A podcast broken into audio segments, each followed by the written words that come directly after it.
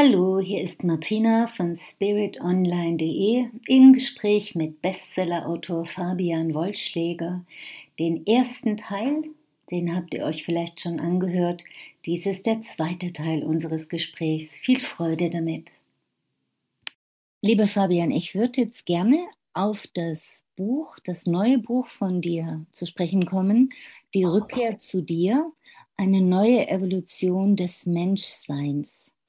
Und das ist das erste Buch, wenn ich das richtig sehe, oder das zweite, was nicht im Eigenverlag erschienen ist, sondern das ist jetzt im Arcana Verlag rausgekommen. Das ist richtig, ja.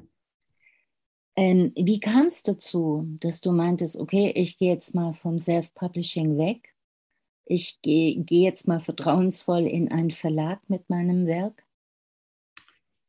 Das hatte mehrere Gründe. Zum einen, wie du richtig gesagt hast, es war das zweite Buch, was ähm, jetzt im Verlag veröffentlicht wurde. Ähm, mein Weg als Autor hat, wie du auch richtig gesagt hast, im Selbstverlag begonnen und ich war als Selbstverleger überraschenderweise ähm, verhältnismäßig schnell, verhältnismäßig sehr erfolgreich, wenn man das so sagen kann. Ähm, Allerdings ist es in der Autorenszene so, dass der Ritterschlag in aller Regel erst ist, wenn man ein Verlagsautor wird. Ein Verlagsautor zu werden ist in aller Regel heutzutage, ähm, wenn man von Null beginnt, keine Reputation oder ähnliches hat, recht schwierig, weil die Verlage, ähm, weil es einerseits ein schwieriges wirtschaftliches Geschäft ist und andererseits, weil ähm, die Masse an Mitbewerbern, an Autoren, die Masse an eingereichten Manuskripten sehr hoch ist und die Verlage deswegen sehr selektiv sein müssen. Nichtsdestotrotz ist es wahrscheinlich ein Ziel von allen oder sehr vielen Selbstverlegern, irgendwann mal ein Verlagsautor zu werden. Und ich habe dann aufgrund des Erfolgs als Selbstverleger recht schnell verschiedene Angebote bekommen von Verlagen, habe mich dann damals für einen kleineren Verlag noch entschieden, weil ich die Hoffnung hatte, dass äh, ich dort etwas mehr Aufmerksamkeit bekomme und auch etwas mehr Mitspracherecht habe. Ähm, diese erste Erfahrung mit dem Verlag verlief allerdings nicht so, wie er hofft. Und dann hatte ich mir gesagt, okay, ähm, ich nehme das jetzt erst einmal, versuche es in Dankbarkeit anzunehmen und daraus zu lernen. Und hatte mir gesagt, die nächsten Bücher veröffentliche ich wieder im Selbstverlag weil es in vielerlei Hinsicht für mich sinnvoller war. Es sei denn, und das habe ich auch wortwörtlich gegenüber meiner Frau zum Beispiel so ausgesprochen, es sei denn, ähm, einer der größten Verlege im Bereich der Spiritualität würde auf mich zukommen, erstens. Und zweitens ähm, würde mir auch versprechen, das Buch als Top-Titel ähm, zu vermarkten und aufzunehmen. Das war mir wichtig, um auch ähm, eine gewisse Reichweite mit meiner Botschaft zu erreichen und einfach möglichst vielen Menschen helfen zu können. Und diese zwei Aspekte sind recht wichtig, um das erreichen zu können, weil, wie gesagt, das Buchgeschäft ähm, recht hart ist. Und dann war es tatsächlich einige Tage, nachdem ich das so ausgesprochen hatte, hat sich ähm, eine sehr, sehr tolle Dame bei mir gemeldet, die Cheflektorin vom Arcana Verlag.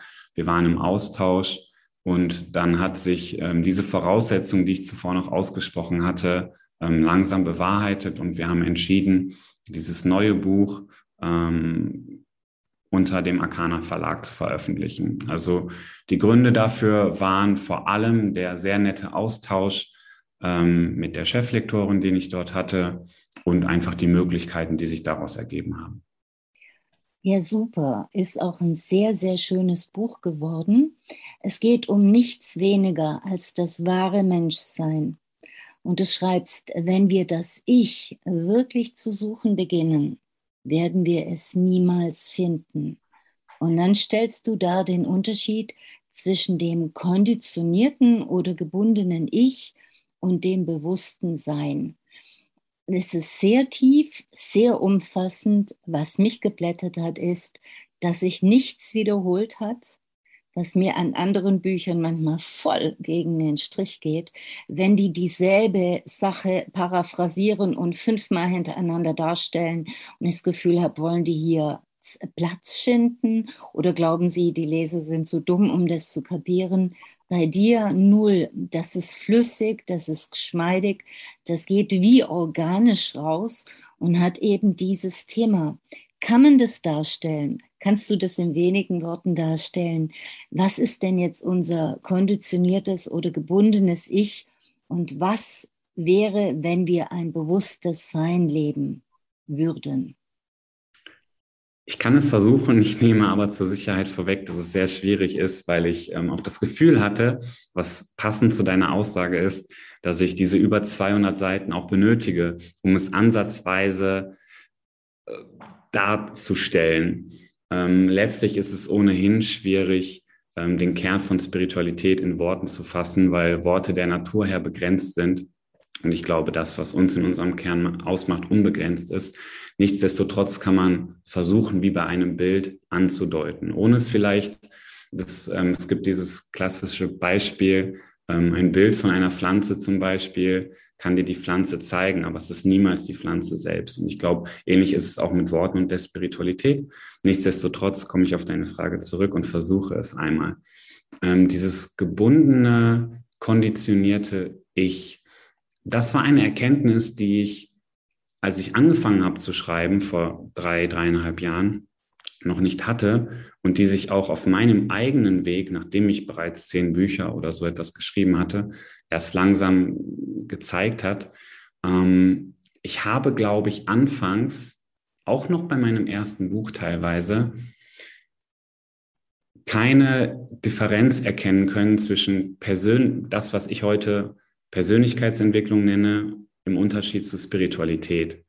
Ähm, bei der Persönlichkeitsentwicklung in meiner Definition geht es darum, an den eigenen Glaubenssätzen zu erkennen, ähm, den Geist mitsamt all der seinen Gedanken, Gefühlen und den zugrunde liegenden Glaubenssätzen zu bearbeiten, vermeintlich zu verbessern, negative Glaubenssätze aufzulösen und für positive Glaubenssätze zu, äh, zu ersetzen.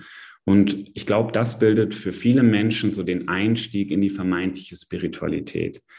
Für mich habe ich aber irgendwann erkannt, dass diese Arbeit zwar wertvoll ist und auch Teil des Weges ist, aber dass sie mich immer noch nicht bis zum Kern durchdringen lässt. Und dann habe ich für mich versucht, diesen Kern etwas besser zu greifen, dieses Ich etwas besser zu greifen.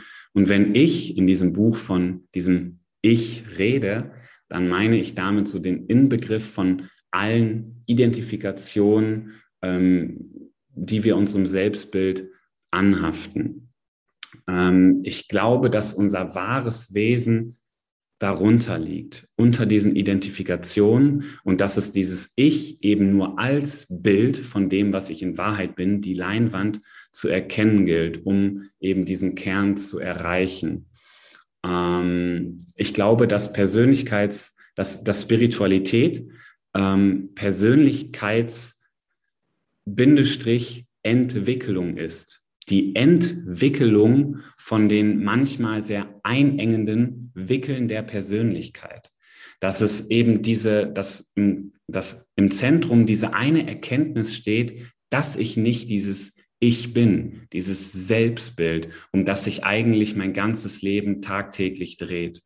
Wenn wir diese Erkenntnis haben, dann ähm, und dann gleichzeitig auch die Erkenntnis haben, was darunter liegt. Ich nenne es jetzt einfach mal wahres Wesen. Im Buch habe ich es in der Regel dieses bewusste Sein genannt.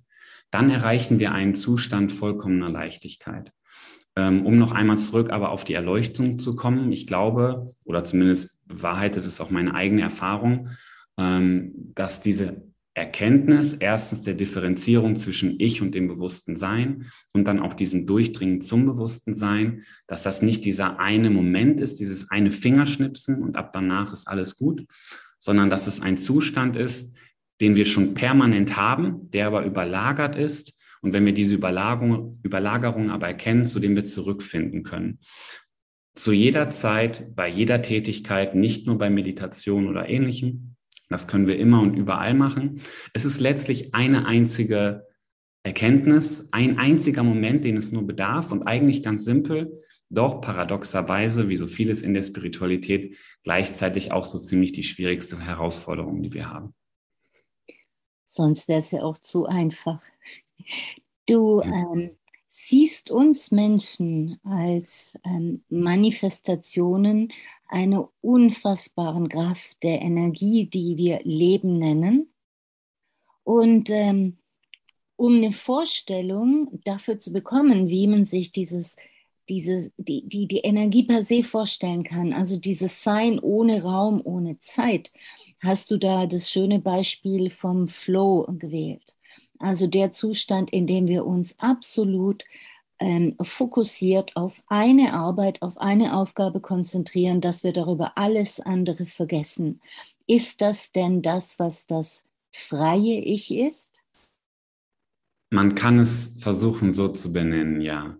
Ähm, ich glaube, das, was uns in unserer modernen, sehr rational geprägten und extrem konzeptionalisierten Welt oftmals einschränkt und auch diese Schwere auslöst, die wir alle kennen und von der wir alle sehr oft begleitet werden, ähm, dass es dieses zwanghafte Anhaften an diese beiden Konzepte Raum und Zeit ähm, sind und alles, was damit einhergeht. Daraus geht letztlich auch überhaupt dieses Ich, all die Konditionierungen etc. hervor.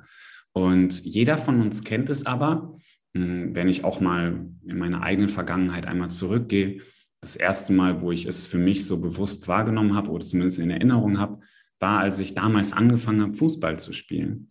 Das war eine Tätigkeit, bei der ich damals schon, so wie du auch sehr schön wiederholt hast, total im Flow war. Es hat ähm, von innen heraus eine solche Freude in mir ausgelöst. Ähm, das kennt vielleicht auch der ein oder andere, dass ich äh, gar nicht gemerkt habe, wie schnell die Zeit verging. Oftmals war ich mit meinen Freunden unterwegs, wir haben gespielt. Auf einmal schaut man auf die Uhr und es sind schon zig Stunden vergangen. Alles andere drumherum ist unwichtig geworden, weil du etwas getan hast aus deinem tiefsten Inneren, aus einer Leidenschaft, aus einer Leichtigkeit, einer Freude heraus. Heutzutage zum Beispiel spüre ich das auch stark beim Schreiben und vielleicht war auch das ein Erfolgsrezept, warum es so gut äh, gelingen durfte.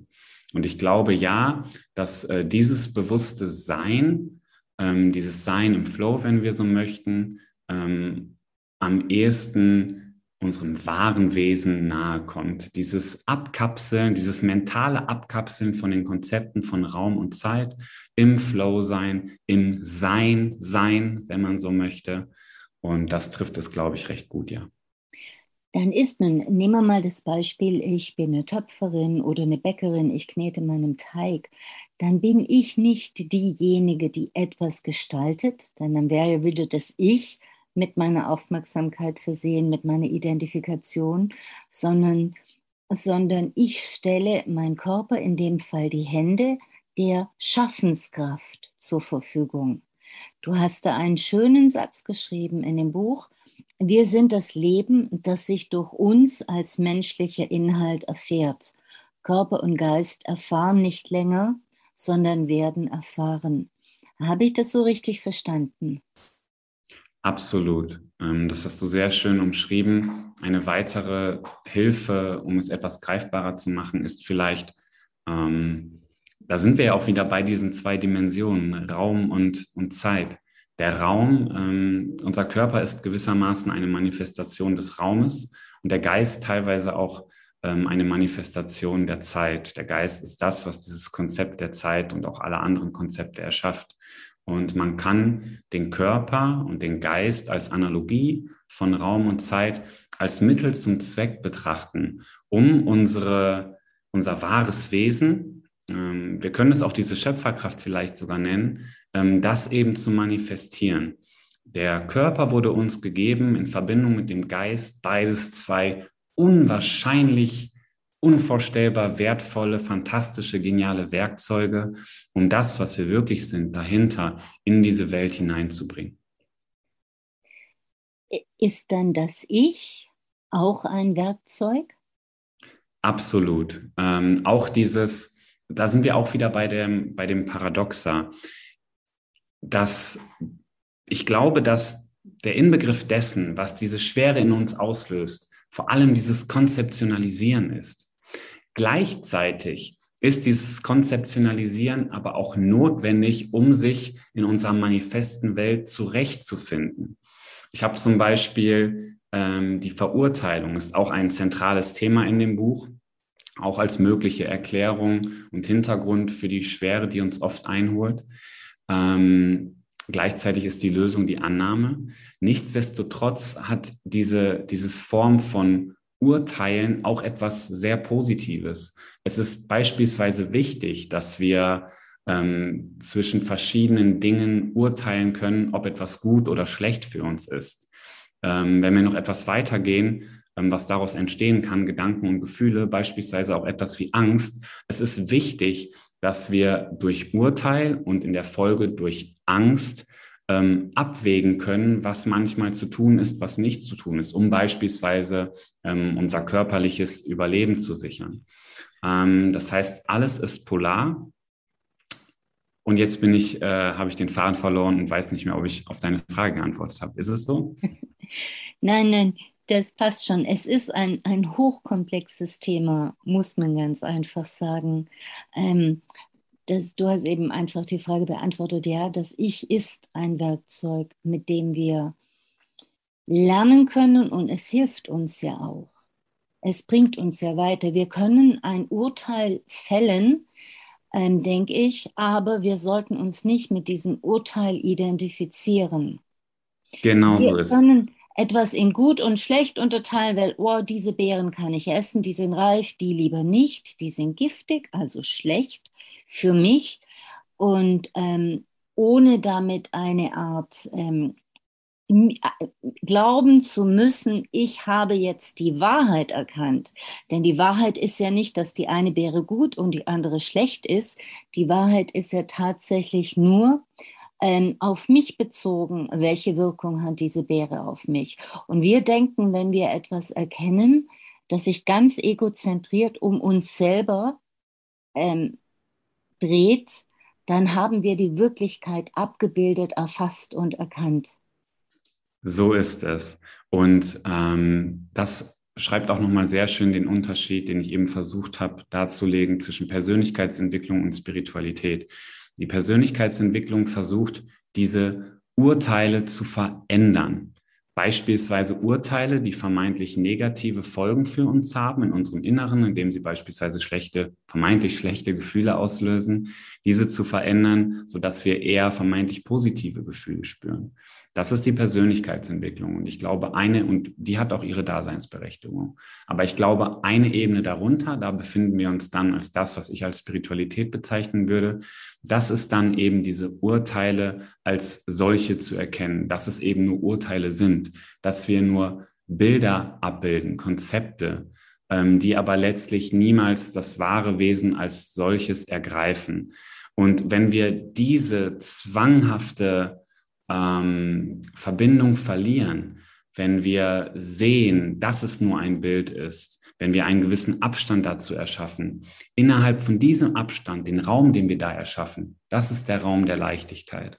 Und deswegen habe ich auch dieses Buch geschrieben und habe ähm, versucht, dieses recht komplexe Thema aufzugreifen. Ähm, es, ich habe das auch teilweise sehr rational angegangen, weil ich glaube, da sind wir auch wieder beim Zeitgeist, bei der Zeitqualität. Ähm, ich glaube, dass wir nun mal in dieser sehr rationalen Welt und Zeit momentan leben und dass wir die Sprache des Geistes sprechen müssen, damit er seine Schranken öffnet ähm, für etwas Neues. Und da wir nun mal alle durch unsere Erziehung, durch die Konditionierung ähm, recht rational auch sind, neben dem vielen emotionalen natürlich, ähm, habe ich versucht, dieses dieses Thema der Spiritualität auch rational etwas erklärbar zu machen.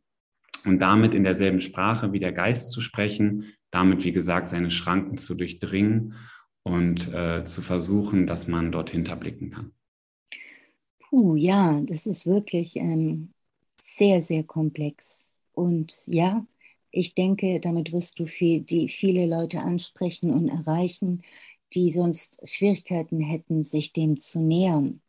Aber ich würde jetzt ganz gern noch auf einen Aspekt zu sprechen kommen, den wir ähm, uns für später aufbewahrt haben, nämlich die gelebte Spiritualität im Alltag. Du hast das Wort Leichtigkeit jetzt oft verwendet, das ist ein ganz zentraler Begriff. aber auch ähm, Begriffe wie Annahme, Begriffe wie Vertrauen, sich dem Leben zur Verfügung stellen. Also das Leben richtet sich nach uns aus, schreibst du, wenn wir damit aufhören, uns nach dem Leben ausrichten zu wollen. Du schreibst von Widerstand, den man ablegen muss, um wirklich annehmen zu können. Vertrauen, Annahme, ähm, Widerspruch ablegen. Wie kann man das in seinen Alltag integrieren? Es sind einfach ähm, echte Herausforderungen für die meisten von uns. Absolut.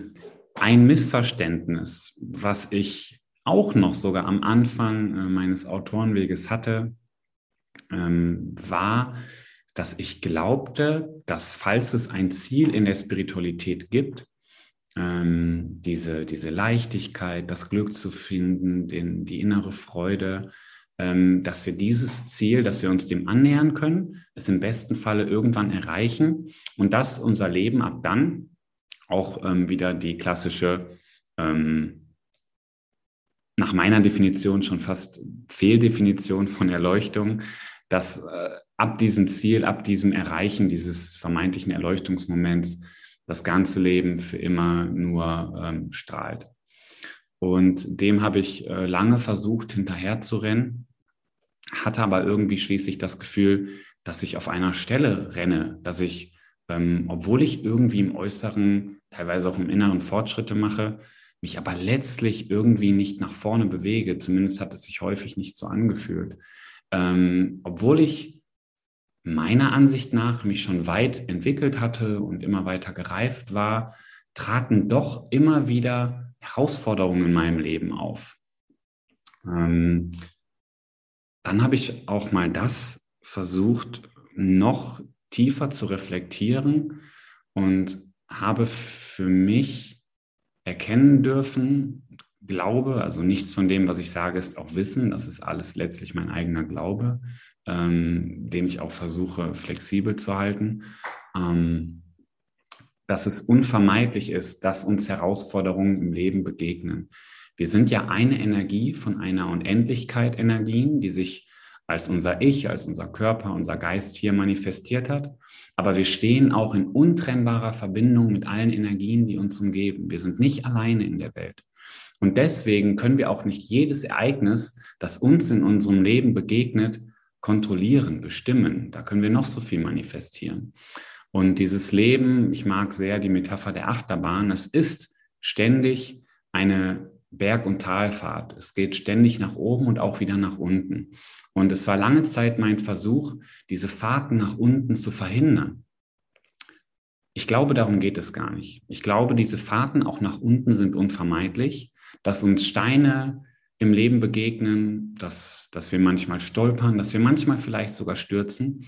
Ich glaube, das ist unvermeidlich. Ich glaube, es geht vielmehr darum, einen Umgang damit zu finden. Ähm, nicht zu versuchen, die Kontrolle zu behalten, sondern gerade diese Kontrolle abzulegen. Und dass, wenn wir mal stolpern, dass wir dieses Stolpern erkennen oder auch dieses Stürzen und dann schneller wieder aufstehen können. Und diese Begriffe wie Leichtigkeit, Annahme etc., die du gerade auch wiederholt hast, ähm, ich glaube, es ist eine fantastische und fiktive Vorstellung, dass das ein permanenter Zustand sein könnte. Vielleicht soll das nicht diese Erfahrung Menschsein hergeben. Vielleicht soll diese Erfahrung Menschsein hergeben, dass das Leben polar ist, wozu dann eben auch diese Tiefen gehören und dass wir lernen, damit umzugehen. Und ähm, das ist etwas, das ich versucht habe, auch in dem neuesten Buch, Die Rückkehr zu dir so zu beschreiben. Ähm, dass, und dass, dass du dir selbst auch diesen, diesen Zwang nimmst, dass immer alles gut sein muss, ähm, aber wenn du eben dich in deinem wahren Wesen erkennst und diesen Abstand zwischen deinem wahren Wesen und dem, was auf der Projektionsfläche im Außen passiert, diesen Abstand erkennst und ich, dich in diesem Abstand und Raum aufhältst, dass es dir dann auch schneller gelingt, wieder in die Leichtigkeit zu kommen. Ich wiederhole es nochmal. Ähm, nicht einen permanenten Zustand von Leichtigkeit zu entwickeln, denn wenn das dein Wunsch ist, ähm, dann wird dich genau dieser Wunsch an dem Erreichen des Wunsches äh, auf äh, fest, äh, das verhindern, sondern ähm, dass es eher darum geht, immer wieder zurück in diese Leichtigkeit zu kommen. Und das ist etwas, nochmal zu dem Thema gelebte Spiritualität, dem auch ich mich heute noch tagtäglich widmen muss, immer wieder zurück in die Leichtigkeit zu kommen. Auch mir begegnen sehr regelmäßig noch Herausforderungen und auch deswegen versuche ich mich eher von dem Begriff spiritueller, spiritueller Lehrer zu distanzieren, weil man da häufig eben den Eindruck hat, dass es ein Mensch, der den Herausforderungen nicht mehr begegnet oder der eben nur noch diese Leichtigkeit lebt. Ähm, ich bin ein Mensch wie jeder andere, der versucht, immer wieder in diese Leichtigkeit zu kommen. Und mal gelingt es besser, mal weniger gut. Ähm, aber ich schaffe es zumindest immer wieder. Wenn mal ein schwarzes Loch kommt, dann habe ich zumindest das Vertrauen gewonnen, dass am Ende des schwarzen Lochs oder am Ende des berühmten Tunnels, dass dort das Licht wartet. Und das ist vielleicht der größte Unterschied von noch vor wenigen Jahren. Wenn ich dort in einem Loch war, hatte ich das Gefühl, ich komme nie wieder da raus. Und dieser Glaube letztlich hat mich noch viel länger in dem Loch gehalten. Heutzutage, dank dieser Entwicklung, habe ich das Vertrauen gewonnen, dass das Licht dort ist. Ich habe einige Techniken, die es mir im Zweifelsfall erlauben, wieder schneller zu dem Licht zu gelangen. Und das ist der größte Unterschied. Und ich glaube vielleicht letztlich auch das, worum es geht. Das hast du jetzt wunderschön gesagt. So schön, dass man es fast als Schlusswort hernehmen könnte. Machen wir aber nicht. Denn eine letzte Frage möchte ich jetzt noch an dich loswerden, Fabian. Ähm, wenn du den Menschen etwas wünschen könntest, wenn es eine Sache gibt, die du ihnen nehmen, äh, geben könntest oder nehmen könntest, was wäre es?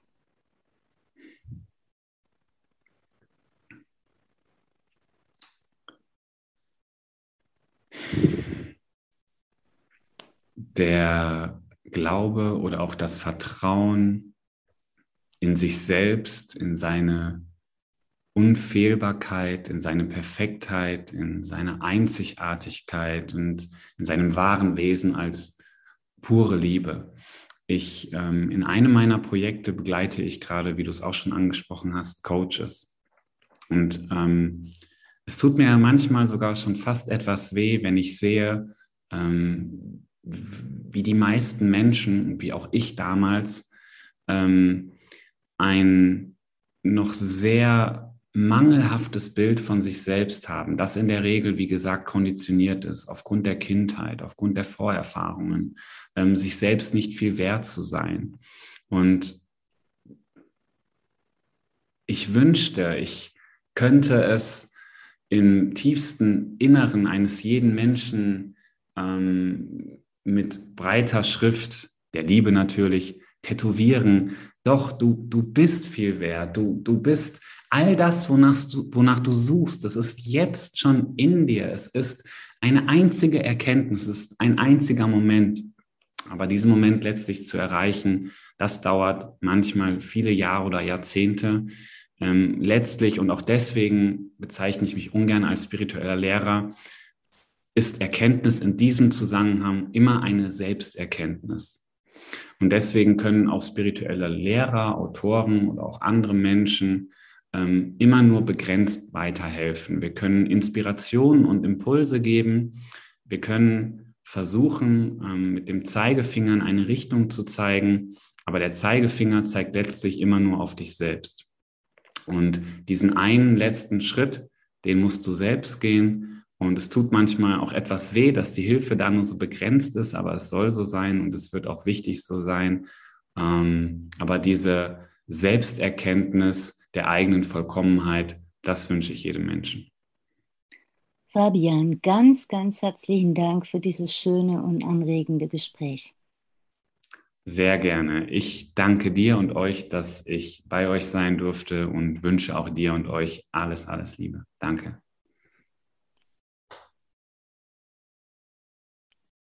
So, und jetzt, warte, beende ich diese Aufnahme. Geh wieder zurück ins Licht, ins Leben. Nach nebenan. Bist du noch da? Ja, ich bin noch da. Boah, ich saß die ganze Zeit im Schneidersitz und merke jetzt, dass das so ab dem Moment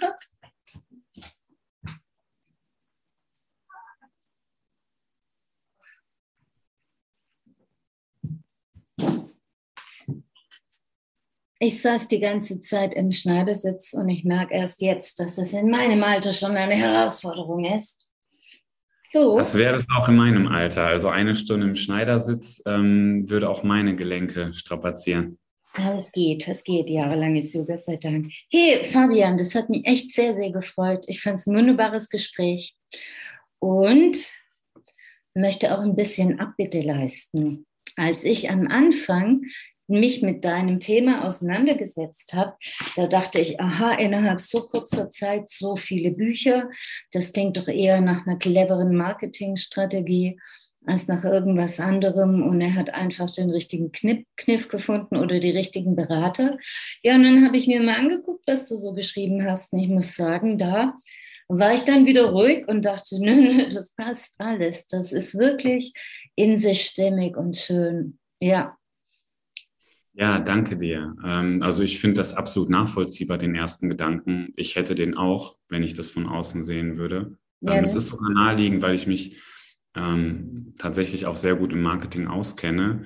Und umso ironischer ist es, dass ähm, gerade am Anfang dieser Bucherfolg, der auch für uns irgendwie schon fast raketenartig wirkte, dass dort keinerlei Marketing hintersteckte. Also ähm, es war unglaublich. Du hast es ja auch selbst nochmal wiederholt, ähm, dass ich auch auf diese, diese Präsenz in der Öffentlichkeit ähm, das erste Jahr, das erste Dreivierteljahr vollkommen verzichtet habe, was im Bereich des Marketings kontraproduktiv war. Also ich habe nichts im Bereich des Marketings gemacht und ähm, ja, umso überraschender war es. Aber wie wir schon in dem Gespräch gesagt haben, nehme ich das in Dankbarkeit an, versuche es gar nicht mehr so sehr zu begründen, weil es sehr schwierig begründbar ist und bin einfach dankbar dafür. Du hast das Bild genannt, der Knoten ist geplatzt und ich bin auch der Meinung, ich wusste schon mit 13, ich will mal vom Schreiben leben. Ja? Und dann musste ich wie alt werden, bevor ich es gewagt habe, in das kalte Wasser zu springen. Vorher habe ich mich dann immer von den Leuten beeinflussen lassen, die sagen, boah, und ohne Kontakte und der, und der Markt ist so eng umkämpft und wie sollen das gehen? Und habe das als Ausrede für meine eigenen Ängste hergenommen, bis ich irgendwann sagte, hey, wenn ich das jetzt nicht mache, wann soll ich dann damit anfangen? Und dann war die Zeit so reif, so zack, der Knoten platzte und innerhalb von einem Jahr hatte ich regelmäßige Magazinkunden und konnte sagen, ja, hey, ich lebe vom Schreiben. Also wenn der Zeitpunkt der richtige ist, gell, dann platzt manchmal der Knoten und dann muss man aufpassen, dass man auch wirklich, das wird dir wahrscheinlich sehr leicht fallen, bei der Sache bleibt, für die das Herz schlägt und weswegen man damit überhaupt angefangen hat? Es, es fällt auch mir nicht leicht. Ähm, auch ich habe zwischenzeitlich meinen Weg, des, also ich glaube, wir spüren vielleicht in etwa dasselbe für das Schreiben, diese tiefe Leidenschaft. Und ähm, ich habe sie ja erst recht spät entdeckt, vor drei Jahren. Davor hatte ich nie etwas mit Schreiben, auch nicht Lesen am Hut eigentlich. Mhm. Ähm, und ich habe zwischenzeitlich aber auch diesen Weg etwas wieder verloren. Ähm, habe ihn jetzt aber vor einigen Monaten wiedergefunden und wage mich jetzt gerade auch ähm, weit aus meiner Komfortzone und schreibe mein erstes äh, belletristisches Buch, ein Roman. Yes, ein Roman, wie geil. Sehr schön. Ähm, wie, wie wird er heißen? Worum wird es gehen? Ist das schon spruchreif oder magst du lieber nicht drüber reden? Äh, er wird Samsara heißen. Ähm, Gab es einen Film im gleichen Namen, der in Tibet spielt? Ja, es wird, es ist aber, du darfst jetzt ähm, nicht in deine Gedanken verfallen, weil es wird ganz anders sein, als du denkst. Es wird eine Fantasy-Geschichte sein, ähm, mit aber natürlich vielen spirituellen Botschaften und einer sehr spirituellen Basis. Ähm, ja, aber es ist ein unglaubliches Unterfangen. Insbesondere da merke ich auch nochmal, dass ich keine literarische Ausbildung habe. Ich muss mir alles von Grund auf neu aneignen und ähm, Belletristik ist dann doch nochmal eine andere Hausnummer als äh, Non-Fiction, würde ich behaupten. Und ähm, deswegen wird es etwas dauern, länger als die anderen Bücher, aber es macht unglaublich viel Freude. Ja, ja, das ganze Plotten und Charakterentwicklung und Spannungsbögen und so. Aber ganz ehrlich, ich kenne, also ich bin seit neuestem die ähm, ähm, Oberschwester Bayern vom Verein Mörderische Schwestern. Das sind Frauen, die Krimis lesen und schreiben. Viele haben etliche Bücher auf dem Markt und haben echt ihre Fanbase und sind sehr produktiv. Keine hat eine literarische Ausbildung. Das ist alles Learning by Doing. Das, das, die, die schauen, was sie brauchen und dann schauen sie es, wo sie es finden. Mhm. Und wo sie, wie sie sich das beibringen können. Und das ist ja das Schöne an der Sache, gell? Ja. Oh, das ja, ist so spannend. Da drücke ich dir echt voll die Daumen. Also, ja, vielen Dank. Wie lange, was glaubst du, kannst wahrscheinlich nicht sagen, wie lange das dauern wird, das zu schreiben? Also ich hoffe, dass es ähm, Mitte nächsten Jahres veröffentlicht werden kann.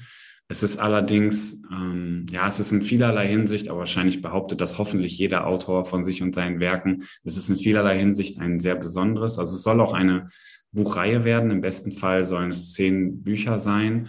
Und im Bereich des Plottings und das, was du gerade sagtest, Charakterentwicklung etc., versuche ich es nicht nur schon für das erste Buch vorzubereiten, sondern ähm, entsprechend auch schon die Geschichte im Hintergrund weiterlaufen zu lassen. Wir arbeiten oder ich arbeite auch mit einem professionellen, sehr begabten Zeichner zusammen. Cool. Also ähm, ich versuche auch das Fantasy-Genre in dem Bereich etwas neu anzugehen, mhm. ähm, ein bisschen frischen Wind reinzubringen. Ähm, vielleicht wird es ein totaler Flop, vielleicht wird es aber auch ein Erfolg, man weiß es nicht. Es ist, wie du selbst weißt, ein, ein Hochrisikoprodukt. Wir investieren gerade, also mit wir meine ich meine Frau und mich, die mich als Assistentin unterstützt. Äh, wir investieren sehr viel Zeit und Energie und auch Geld. Und der Erfolg ist noch weitaus weniger absehbar als bei einem Ratgeber oder Sachbuch. Aber du kennst es selbst, wenn man diesen tiefen Ruf in sich spürt, muss, ja, wenn er so stark ist, man hat gar keine Wahl. Man hat keine Wahl, nein. Und vor allem das Geile ist ja, du denkst, du kennst deine Figuren, du denkst, du weißt, wohin die Geschichte geht und dann schreibst du und stellst fest, wow, die denken ja gar nicht dran, sich so zu benehmen, wie sie sollen. Und der eine, den du als Sunny Boy angelegt hast, dessen, dessen Fassade kriegt lauter Brüche und der benennt sich einfach wie ein Arschloch und du kannst ihn nicht dran hindern, weißt du. Das ist, es ist faszinierend, wenn sich da selber überraschen kann und selber so, ja, im Flow ist, im allerbesten Flow. Es ist unglaublich. Ich habe auch das, was du gerade skizzierst, fast das auch das, was ich am meisten am Schreiben liebe, gut zusammen. Ähm, ich habe gar nicht das Gefühl, das hatte ich auch schon bei den Sachbüchern nicht, aber das habe ich umso weniger jetzt bei dem ähm, Roman, der hoffentlich entsteht ähm, dass ich das schreibe. Ich habe das Gefühl, dass die Geschichte schon irgendwo dort existiert, im Meer der unendlichen Möglichkeiten, und ich darf sie entdecken und dann davon berichten. Eine Freundin von mir, die ist 90, die wurde vor zwei Jahren, also sie ist gebürtige Ukrainerin und wurde vor zwei Jahren mit dem höchsten Kulturpreis der Ukraine ausgezeichnet. Sie schreibt auch Romane, aber vor allen Dingen Sonette, leider alles auf Ukrainisch, das heißt, ich kann es nicht lesen. Sie malt auch brutal viel, Acryl auf Leinwand. Und sie sagt, es wird ihr gegeben. Sie sagt, der, der Künstler, der da gibt es wie einen Kanal und im Solarplexus wird das gebraten und im Grunde malt sie nur ab oder schreibt sie nur, was sie da sieht und kriegt. Und sie sagt, die Aufgabe vom Künstler ist es einfach, diesen Kanal freizuhalten und das Handwerkszeug parat zu haben. Denn wenn du ein Bild kriegst, wie etwas aussehen soll, dann musst du wissen, wie du das malen kannst. Wenn du ein Gefühl kriegst oder eine Stimmung, die du beschreiben musst im, im, im Buch, dann musst du wissen, mit welchen technischen Mitteln, mit welchen literarischen Mitteln kann man da arbeiten und es umsetzen. Du brauchst einen großen Wortschatz, du brauchst, ähm, du musst einfach deine Werkzeuge parat haben, ja, und dann kannst du es nehmen, wenn es dir gegeben wird, gell? Das hast du absolut schön und richtig umschrieben. Ja, das ist auch super geil. Echt, ich freue mich so für dich. Das wird eine, das wird eine weite Reise. Ein irrer. Trip. Du, Fabian, weiteres Vorgehen wird sein, ich gebe das an Spirit Online weiter. Ähm, ich weiß nicht, aber die haben wahrscheinlich von einem Verlag eh schon Bilder von dir. Falls nicht, würde ich mich nochmal an dich wenden. Aber ich glaube, die sind da ganz gut eingedeckt. Und dann würde, würden sie dir und dem Verlag ohnehin ähm, die, den Link schicken, wenn es dann online steht. Und ich wäre dafür, wir machen da zwei Teile draus. Da gibt es mhm. vieles, was dafür spricht. Denn ähm, wem der eine Teil gefällt, der wird sich den zweiten auch anhören. Mhm. Und ähm, eine Stunde ist einfach ziemlich lange, aber zwei halbe Stunden, das ist einfach viel geschmeidiger, finde ich jetzt. Ja, da stimme ich dir zu. also dann nochmal ganz herzlichen Dank und viel Erfolg weiterhin und danke. Ciao. Ich danke dir und das Gleiche wünsche ich dir auch.